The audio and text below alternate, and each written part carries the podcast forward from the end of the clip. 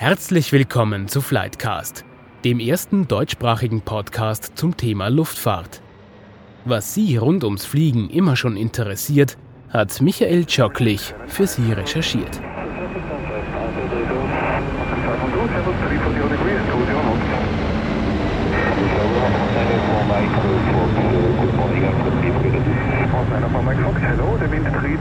Die Drohnen kommen. Oder sind sie schon da? Heute beschäftigt sich Flightcast mit den unbemannten Flugobjekten. Es geht um Drohnen. Nein, nicht jene, die im Alltag schon da sind und oft auch lästig sind. Es geht um richtige Flugobjekte, die Teil der Zukunft unserer Mobilität werden sollen. Es geht also um Urban Air Mobility, wie es offiziell heißt. Wobei sich das Unbemannte darauf bezieht, dass diese Drohnen ferngesteuert sind, aber sehr wohl Menschen transportieren können werden. Wir gehen der Frage nach, wie nahe oder ferne der Transport mit Drohnen schon ist. Dazu reden wir mit Experten von FACC. Das Unternehmen baut ja bereits Drohnen für den chinesischen Partner eHang. Dann sprechen wir mit Frequentis, wo bereits Tests laufen, wie man Drohnen in die Luftraumüberwachung einbeziehen kann. Und wir sprechen mit Ausdruckkontroll, die diese Flugobjekte zulassen und Routen genehmigen muss. Den Anfang machen wir mit Christian Mundigler von FACC. Er ist da für alle Drohnenbelange zuständig. Wir treffen ihn in Wien, in der Innenstadt. Das erklärt den auch für Sie hörbaren rundum Verkehrslärm. Herr Mundigler, wir sitzen im Grunde fast hier im Zentrum, wo die Drohne ja vielleicht einmal zum Einsatz kommt. Kommen die Drohnen oder sind sie eigentlich schon da? Ja gut, die kleinen Drohnen sind ja bekannt, es sind ja fliegen über 100.000 im privaten Besitz für Filmaufnahmen oder Fotografien hauptsächlich. Die AirTaxi-Drohne für Passagiere, die gibt es heute noch nicht. Wir rechnen damit, dass es noch drei bis fünf Jahre dauern wird, äh, sagen wir 2025, dass wir kommerziell so wie im Taxi auch das Air-Taxi verwenden können. Da geht es jetzt vor allem in der nächsten Zeit darum, wie wir äh, Menschen wie in Taxis auch in der Luft befördern können in der Stadt bzw. zwischen den Städten. Das Lufttaxi ist die Zukunft. Sie bauen bei FACC für den chinesischen Partner eHang bereits solche Drohnen. Wie steht denn da die Entwicklung momentan? Also die strategische Partnerschaft mit eHang gibt es seit Ende 2018 und äh, wir haben innerhalb von zwölf Monaten geschafft, den ersten Prototypen zu bauen, der jetzt auch flugfähig ist und auch schon ausgeliefert wurde für weitere Tests bei IHANG. Das ist der aktuelle Stand, aber wir wollen natürlich auch für andere Partner, es gibt ja über 120 Firmen, die sich mit dem Thema beschäftigen, für die wollen wir auch äh, als strategischer Technologiepartner zur Verfügung stehen. Dieses Flugtaxi ist also noch, zumindest einmal in Europa, noch Fiktion. Man weiß noch nicht genau, ab wann es und wohin es fliegen wird. Wie ist denn der Stand eigentlich technisch gesehen? Fliegen die elektrisch oder fliegen die mit Verbrennungsmotoren? Können Sie da ein bisschen erzählen, wie das technisch eigentlich aussieht, so eine Drohne? Wie gesagt, wie der angesprochene Zweisitzer von äh, der Firma eHang fliegt rein elektrisch. Also der hat 16 Propeller, auch 16 äh, Elektromotoren und auch 16 Batterieeinheiten. Und die Batteriereichweite reicht äh, für ungefähr 30 Minuten. Das sind zwischen 30 und 40 Kilometer. Das reicht auch völlig aus für den innerstädtischen Bereich, um von A nach B oder von A nach C oder A nach D zu kommen, wo große Staus in den Megacities umflogen werden können, um nicht zwei Stunden im Stau zu stehen, sondern in 15 Minuten dort zu sein, wo man sein möchte. Derzeit begrenzt einfach die Batteriekapazität die Reichweite. Gibt es auch andere Antriebe, also zum Beispiel Verbrennungsmotor oder eine Art Hybridantrieb? Gibt es die auch in Erprobung? Derzeit gibt es sie noch nicht, aber ist natürlich alles denkbar. Äh, wahrscheinlich, meine persönliche Überzeugung ist, äh, dass der nächste Schritt in Richtung Parallelhybrid, also eine Mischform aus Elektro- und äh, Verbrennungsmotor sein wird, einfach sozusagen als Range Extender. Um die Reichweite zu erhöhen. Genau, äh, sozusagen ein Generator, der dann äh, die Batterie lädt bzw. Strom für den Elektromotor zur Verfügung stellt, um die Reichweite zu vergrößern. Jetzt fliegen diese Drohnen autonom, das heißt, es stehen dahinter Rechner, Computer, die das Ganze steuern. Sind diese Rechenzentren extern und nicht quasi kleine Rechenzentren an Bord der Drohne? Genau, wenn wir jetzt bleiben wir in Guangzhou, wo unser Partner Ihang äh, zu Hause ist, gibt es quasi eine Zentrale in der Stadt, die dann für alle Flüge verantwortlich ist und für alle Drohnen, die sich da bewegen, immer jede Sekunde in Kontakt ist. Genau. Jetzt fängt man ja immer klein an im Leben und jetzt haben die Drohnen einmal Platz für zwei Personen, die sie transportieren können. Wo wird denn da die Entwicklung hingehen? Wird es auch einmal Drohnen geben, die ein Taxi für sechs oder acht Leute sein können? Ja, gibt es ja auch schon Projekte, vor allem in Richtung äh, zwischen den Städten, also Intercity mit sechs, acht oder neun und mehr äh, Passagieren ist alles schon im Visier dieser mehr als 120 potenziellen Firmen oder Kunden. Jetzt gibt es ja eine Studie von Roland Berger, die besagt, dass der Markt für diese Drohnen weltweit bis 2035 auf 32 Milliarden US-Dollar geschätzt wird. Wie viel von diesen 32 Milliarden will sich denn der FACC unter den Nagel reißen, hätte ich jetzt fast gesagt? Ja, wenn man diese große Zahl hernimmt und schaut, wie setzt sich die zusammen, der innerstädtische Flugtaxi-Drohnenmarkt wird auf 21 Milliarden und weitere 11 Milliarden zwischen den Städten so aufgeteilt. Und wenn wir jetzt wiederum bei den innerstädtischen Drohnen bleiben, geht man davon aus, dass 5 Milliarden davon, von den 20, wirklich die Hardware ausmachen, also genau das, was FACC bauen will. Idealerweise nicht nur Komponenten, sondern Ready-to-Fly Fluggeräte. Weitere 50 Prozent oder 10 Milliarden umfassen dann die ganzen Services rundherum, wie Maintenance oder Wartung, Reparatur. Auch hier wollen wir Lösungen anbieten und weitere 25 Prozent wären quasi Versicherung. Äh, das ist außerhalb unserer Reichweite, aber jetzt in der Hardware und in der Maintenance wollen wir mitmischen.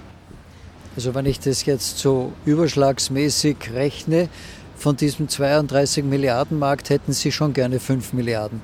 Ja, genau. Wir wollen, genau wie das Kerngeschäft der FACC heute, äh, Technologiepartner und Tier One Supplier für alle großen äh, OEMs. OEMs ist was bitte? Äh, Original Equipment Manufacturer werden. Ja, wie gesagt, es gibt 120 plus Firmen, kleine, mittlere und auch sehr große Namen, die sich mit dem Thema Air Taxi innerstädtisch, aber auch zwischen den Städten beschäftigen. Und hier wollen wir strategisch in Zukunft mitmischen. Sie wollen also von möglichst vielen dieser 120 beauftragt werden, um so wie für eHank auch für Sie eine Drohne zusammenzubauen. Verstehe ich das richtig? Korrekt. Also es, für die FACC ist es in Zukunft ein strategisch äh, wichtiges Geschäftsfeld. Idealerweise wollen wir in Zukunft unsere Services anbieten, die reichen von Engineering, Design, Industrialisierung, Produktion, Assembly bis hin Unterstützung, Zertifizierung und natürlich auch Aftermarket, Wartung und Reparatur anzubieten, um möglichst viel Potenzial von dem zukünftigen Markt, äh, der astronomisch ist, anbieten zu können und partizipieren zu können.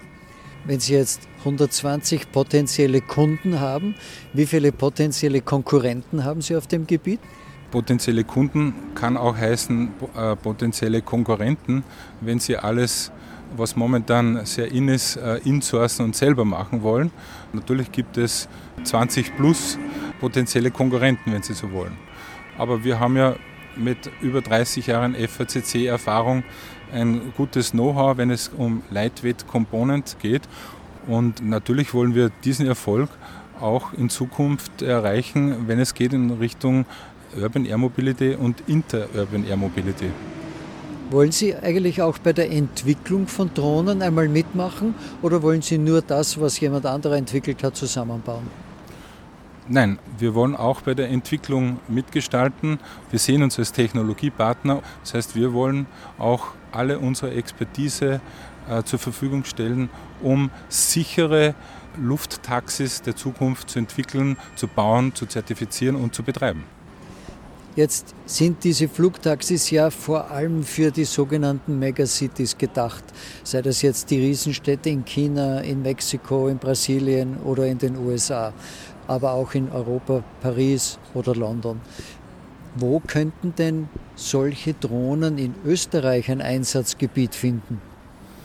Ja, Sie haben es äh, angesprochen. Also man rechnet ja 2050 äh, damit, dass die Hälfte der Welt, Weltbevölkerung in Städten leben wird und dass es 100 Städte geben wird mit bis zu 6000 Drohnen äh, pro Stadt. Da sind wir noch etwas entfernt und in Österreich sehe ich hier zum Beispiel erste Anwendungen, wo wir ein, ein Leuchtturmprojekt starten können, wenn es darum geht, äh, also nicht Leute zu transportieren, autark oder autonom, sondern Organe für die Organtransplantation. Hier in Wien, da sehe ich zum Beispiel eine Möglichkeit, die Organe, die in Wien landen, Wien-Schwächert, nicht mit dem Auto quer durch die Stadt transportiert werden, was zwischen 30 und 60 Minuten dauern kann, je nach Verkehr, sondern über äh, so eine Drohne, die vielleicht nur 10 Minuten unterwegs ist. Also es gibt sie, die Einsatzmöglichkeiten in Österreich, man muss sie nur sehen wollen. Ja, Rescue und Search, Lawinenopfersuche, Bergunglück-Opfersuche zu äh, Gebiete, wo man mit einem Helikopter nicht hinfliegen kann, nur um einige Beispiele zu nennen hier. Jetzt haben Sie gemeint, bis 2025 ist die Hoffnung, dass man fliegen kann. Gibt es Schätzungen, wie viel des Verkehrs die Drohnen künftig einmal leisten könnten? Naja, ich habe gesagt, 2050 sind 50 Prozent der Weltbevölkerung äh, voraussichtlich leben dann in Städten und es wird bis zu 100 Megacities geben, wo bis zu 6000 Drohnen pro Stadt fliegen. Ich kann es jetzt nicht in Prozent ausdrücken, aber es ist eine sehr große Zahl. Wird diese Taxileistung auch für Normalsterbliche leistbar sein? Ja, das ist das absolute Ziel, dass äh, so eine Beförderung mit einem Air-Taxi nicht teurer ist oder wesentlich teurer ist als eine Taxifahrt am Boden. Also das ist das absolute Ziel. Also die Zukunft liegt in der Drohne, wie das Ganze in der Luftraumüberwachung funktionieren wird, wie das Ganze funktionieren wird von den definierten Luft- oder Flugrouten bis hin zu den Genehmigungen. Das erfahren wir jetzt dann von Frequentis und von Ausdruckkontroll. Herr Mundlinger, vielen Dank, dass Sie mal mit uns das Grundsätzliche besprochen haben. Und schauen wir doch, was 2025, das ist ja nicht mehr wirklich weit weg, passieren wird. Danke. Vielen Dank. Von Christian Mundigler und FACC wechseln wir nun den Schauplatz und sind bei der Ausdruckkontroll in Wien in der Nähe der UNO City. Hier treffen wir Philipp Bieber. Er verantwortet hier die Luftfahrtagentur. Herr Bieber, was ist bzw. was macht die Luftfahrtagentur? Ja, die Luftfahrtagentur ist die zivile Luftfahrtbehörde, die in der Austrokontrolle angesiedelt ist. Wir haben ein sehr breites Aufgabenspektrum, das von der Zulassung und Überwachung von Flugbetrieben, zum Beispiel Airlines, bis hin zu technischen Prüfungen von einzelnen Luftfahrzeugen. Äh, aber auch das ganze Thema Pilotenlizenzen ist bei uns angesiedelt und eben das Thema, das seit ein paar Jahren massiv wächst, nämlich das Thema der unbemannten Luftfahrzeuge, also der Drohnen. Das heißt, ohne sie fliegt in Österreich eigentlich kein Flugzeug und kein Pilot. Das kann man eigentlich so sagen. Jeder Pilot, jedes Luftfahrtunternehmen muss bei der Luftfahrtbehörde zumindest einmal vorbeikommen, wenn man das so möchte, und wird von uns beaufsichtigt. Unser Thema heute sind die Drohnen. Wie würden Sie als Experte Drohnen klassifizieren? Also es gibt die unterschiedlichsten Möglichkeiten natürlich Drohnen zu klassifizieren.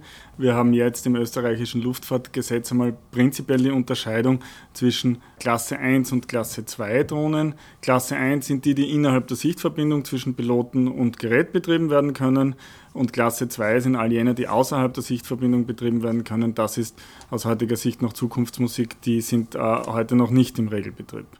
Das heißt, heute reden wir über die, die außer Sicht des Piloten fliegen können und dürfen und die in der Regel unbemannt sind.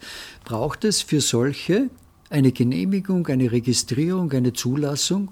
Mit 1. Äh, Jänner 2021 tritt europaweit ein neues Regulativ in Kraft. Und in diesem Regulativ ist es auch dann möglich, außerhalb der Sichtverbindung unbemannte Luftfahrzeuge, wie der Fachterminus in, im, im gesetzlichen äh, Kontext heißt, zu betreiben. Dafür wird es eine Genehmigung der äh, zuständigen Behörde und in Österreich ist das die Ausdruckkontrolle äh, brauchen. Wie kann ich mir denn vorstellen, wie so eine Genehmigung aussieht? Was sind denn die Punkte, die hier genehmigt werden müssen? Also prinzipiell ist das europäische Regulativ ein sogenannter risikobasierter Ansatz. Das heißt, je höher das Risiko, das von dem Flug ausgeht, desto höher sind auch die Auflagen, die der Operator, also der Betreiber einerseits und andererseits aber auch das Gerät und der Pilot erfüllen muss. Die Kategorie mit dem höchsten Betriebsrisiko, das ist die sogenannte zertifizierte Kategorie. Da braucht es eine Zertifizierung des Luftfahrzeugs selbst diese Zuständigkeit ist europaweit bei der europäischen Behörde. Das heißt, hier können die Nationalstaaten nicht mehr selbst äh, genehmigen. Und betroffen davon sind auf jeden Fall alle unbemannten Luftfahrzeuge, die, wo wir vorher geredet haben, manntragend sind. Das heißt, wenn Personen damit äh, transportiert werden sollen, die fallen in diese spezifische Kategorie der EASA, wo das Regelwerk gerade erst in Ausarbeitung ist. Jetzt ist das im Wesentlichen für alle Beteiligten Neuland und die ganzen Vorschriften, sage ich jetzt etwas salopp, sind auch sehr theoretisch, weil man noch wenig praktische Erfahrungen gesammelt hat. Was sind denn da eigentlich die Unterschiede zur Genehmigung oder zum Genehmigungsverfahren von Flugzeugen zum Beispiel?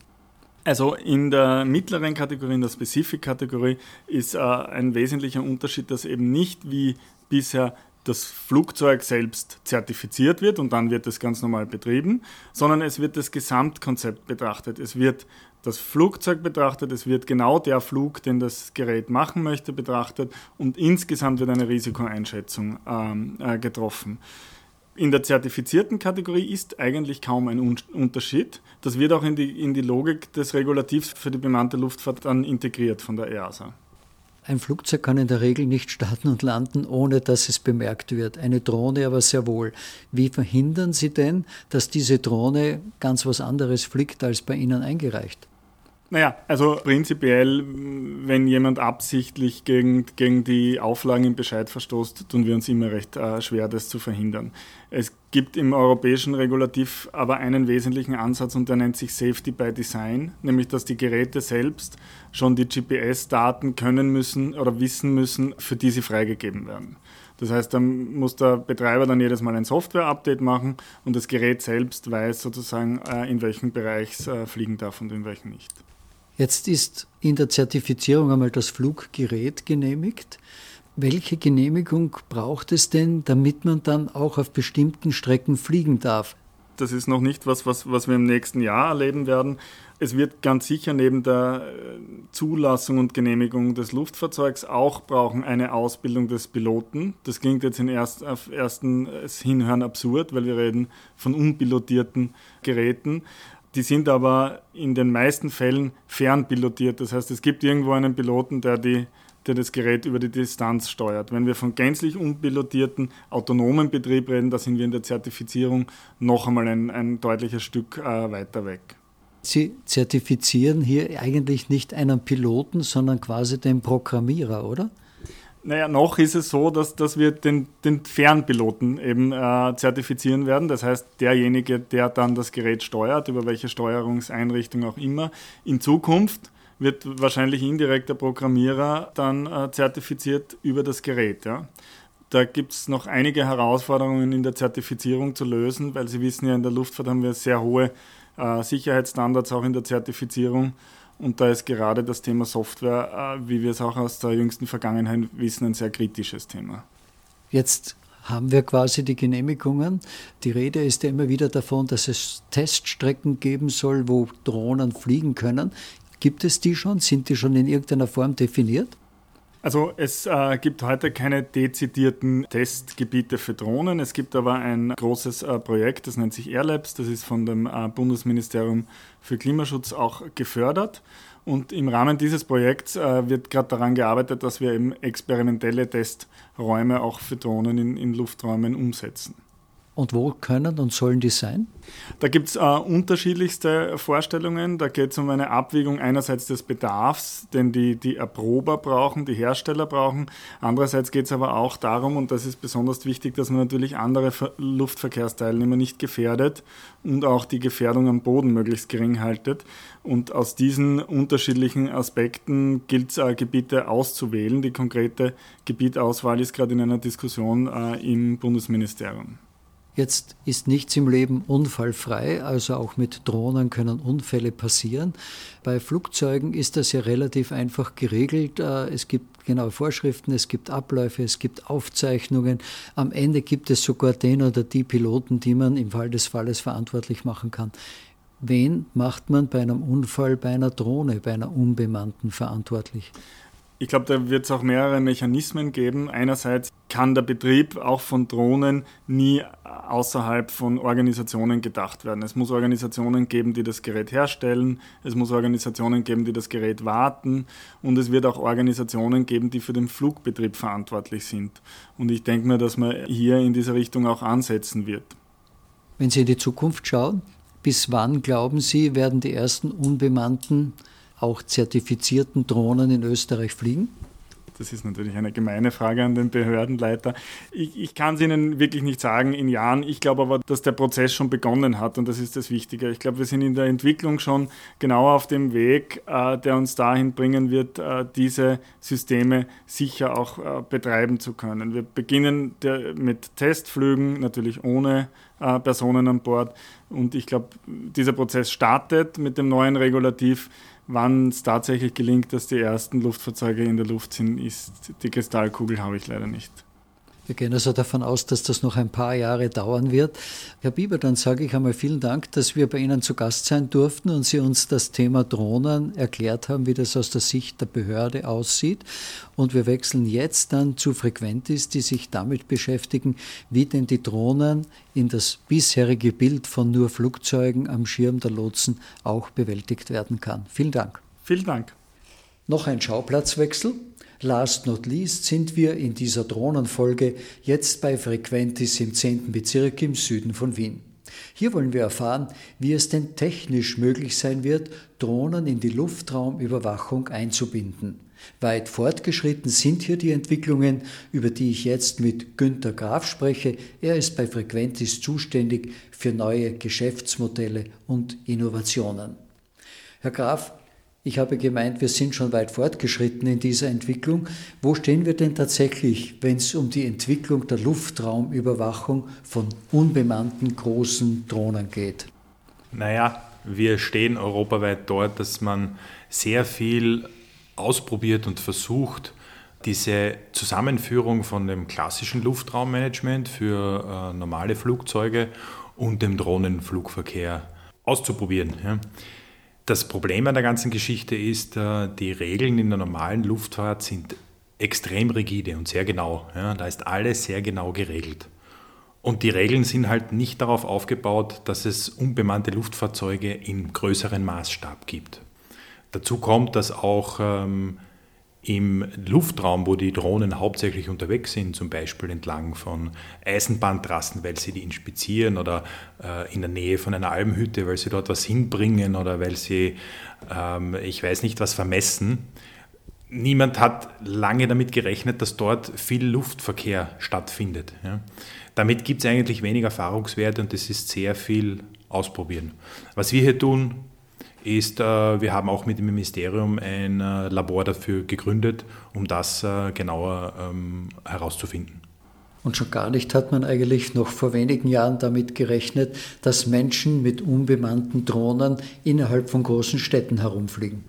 Ja, absolut. Also das ist ja das Konzept, das ähm, in der Community als sogenanntes U-Space genannt wird. Das ist vielleicht ein, ein wissenswertes Fremdwort. Der U-Space ist im Prinzip ein Luftraum über sehr viel oder stark bevölkerten äh, Gegenden, wo äh, dann Drohnen, so wie in Wien, dann für alles Mögliche eingesetzt werden. Der beste oder positivste Use Case ist jetzt, dass halt Medikamenten transportiert wird mit, äh, werden mit solchen Drohnen.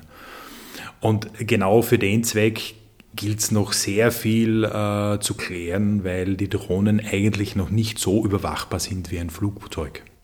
Habe ich Sie vorhin richtig verstanden? Das Ziel ist schon, Flugzeuge und unbemannte Drohnen in einer Überwachung gemeinsam zu überwachen. Ja, in der Überwachung wird es ziemlich sicher so sein. Es ist offensichtlich, dass es hier eine gute Integration geben muss. Es wird aber wohl auch gerade für größere Städte vielleicht separate Überwachungssysteme geben, weil äh, dort vielleicht andere Bedarfe sind als über dem Land. Ja. Aber hier muss man sagen, das entwickelt sich gerade und da stecken wir auch relativ viel in die Forschung und in die Erstellung der Systeme. Die Chinesen fliegen schon. Sind sie uns da wieder einen Schritt voraus? De facto ja. Ich gehe mal davon aus, dass die jetzt in der aktuellen Flugdurchführung uns ein bisschen voraus sind.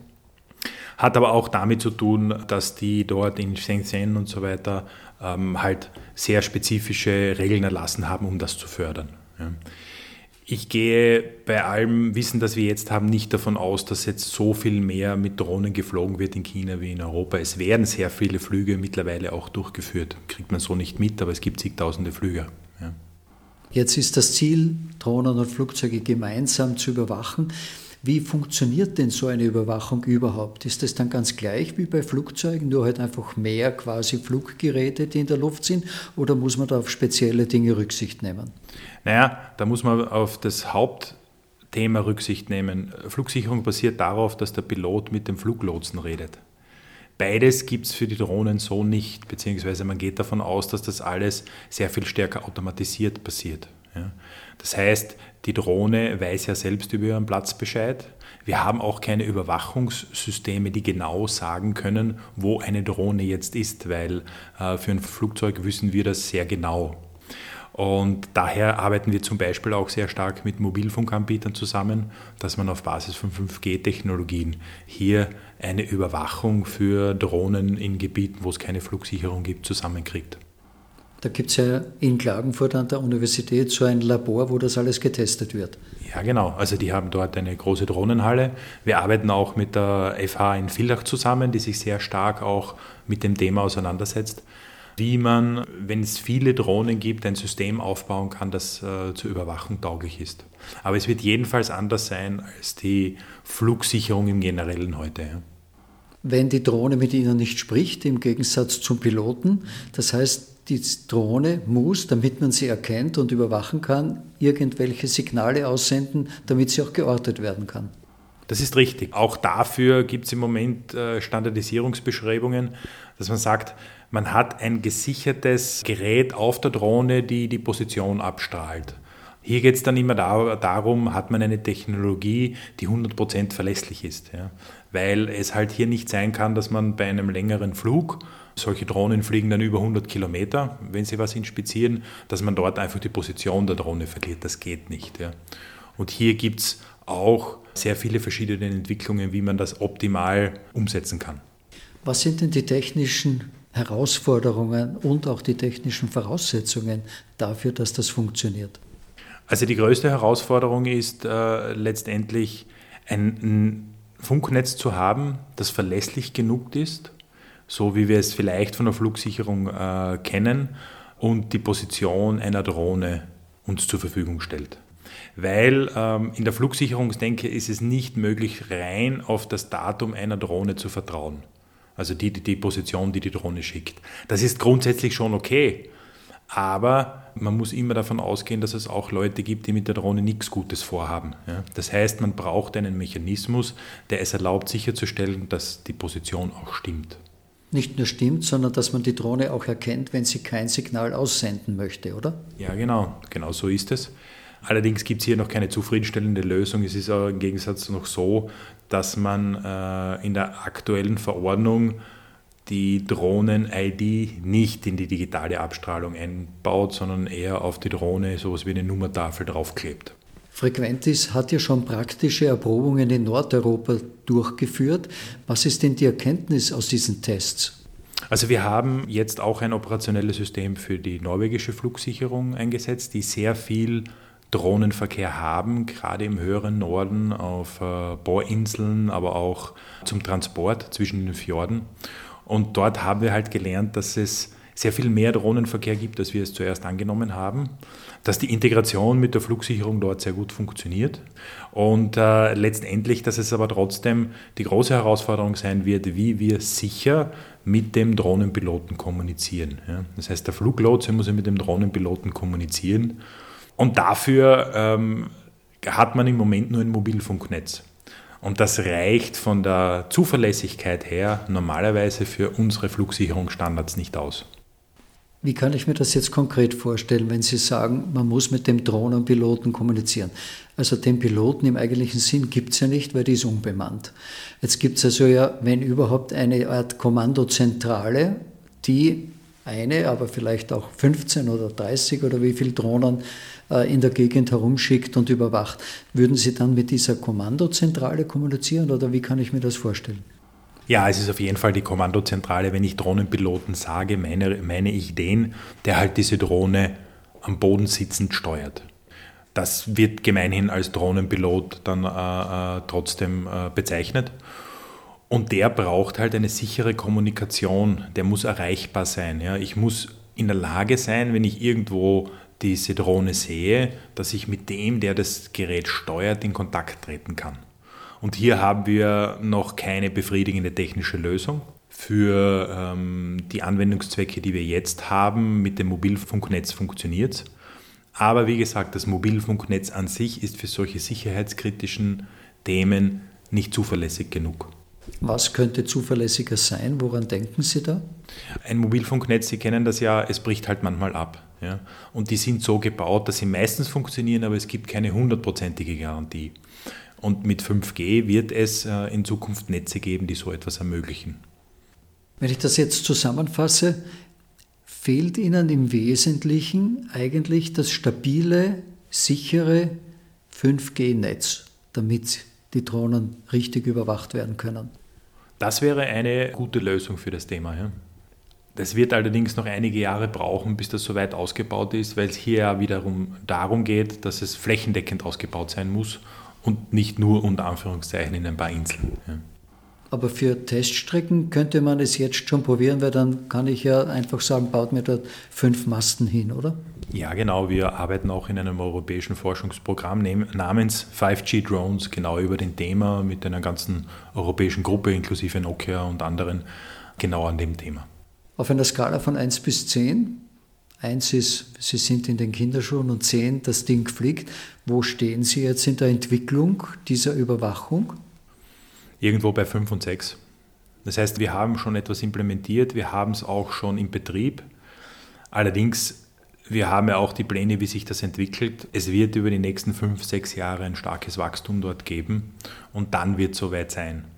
Weil man solche Dinge nicht nur vorausentwickeln kann, sondern dann auch am Weg ein bisschen schauen muss, wie ist jetzt das Regularium genau, welche technischen Bedarfe gibt es, wie sind die zum Beispiel eben die, die, die technischen Voraussetzungen bei Drohnen, dass sie ihre Position mitteilen. Das muss alles berücksichtigt werden, aber dafür sind wir gut aufgestellt. Das heißt, es wird noch ein paar Jahre dauern, bis es soweit ist, dass wirklich die Drohnen ebenso gesichert wie auch entdeckt durch die Gegend fliegen können. Das war sie eigentlich schon, die jüngste Folge von Flightcast, diesmal zum Thema Drohnen. Der Weg ist weit fortgeschritten, damit Menschen mit unbemannten Drohnen zum Beispiel als Taxi von A nach B fliegen können, aber noch sind viele Bausteine und Entwicklungen notwendig und Fragen zu klären, bis es auch tatsächlich Realität sein wird. Vielen Dank, Herr Graf. Ich darf Sie abschließend wieder bitten, uns auch weiter Feedback zu geben, uns zu kritisieren, uns zu loben oder uns Anregungen zu geben. Schreiben Sie uns flightcast.outlook.com. Wir wollen Ihnen demnächst wieder ein spannendes Thema präsentieren und hoffen, dass uns Corona und der Lockdown da keinen Strich durch diese Zeitrechnung machen. Bis zum nächsten Mal.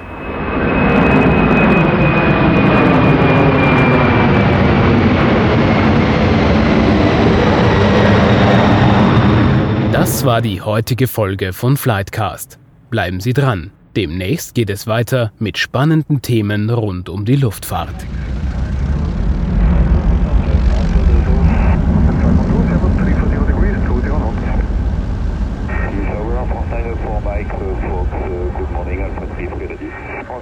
Fox, hello, the wind 330 degrees 17 knots, runway 29 cleared for takeoff.